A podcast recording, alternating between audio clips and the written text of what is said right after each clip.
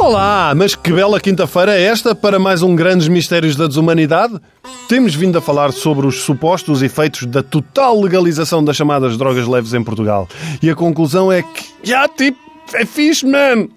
Até para as escolas! Calma, não vamos meter os alunos a fumar cannabis ou a comer bolinhos que dão mocas, está bem? E o que acontece é muito simples. Por exemplo, o Colorado quando legalizou a marijuana, prometeu que o dinheiro poupado serviria para melhorar o parque escolar e o ensino.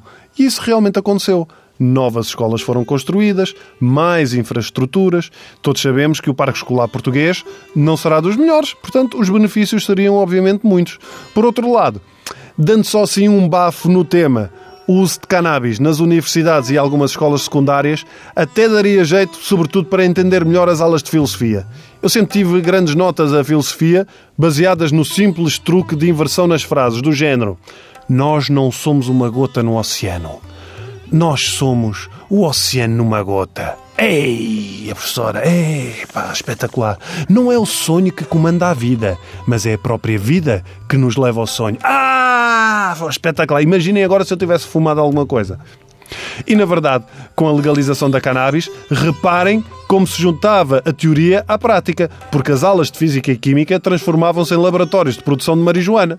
Os projetos escolares eram muito mais interessantes. Pedro, o que fizeste como projeto? Então eu fiz um vulcão em ebulição. E tu, Carlos? Eu simulei a condensação do estado líquido para o gasoso. E tu, Samuel? Eu fiz um cachimbo de água da tubulação de Sicha a 120 cm para ervas legais.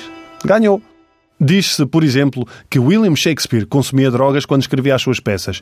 E o mesmo se diz de Fernando Pessoa. Aliás, entre os heterónimos mais famosos estão Ricardo Reis, Álvaro de Campos e o Nodi.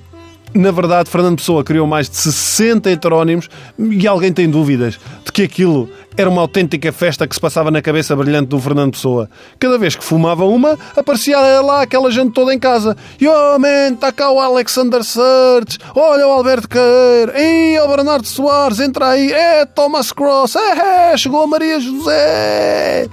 No meio disto tudo, eu só acho que as próprias escolas deviam mudar de nome. Em homenagem em vez de Escola Secundária dos Olivais, teríamos a C mais S Bob Marley ou a Escola Básica José Carlos Pereira.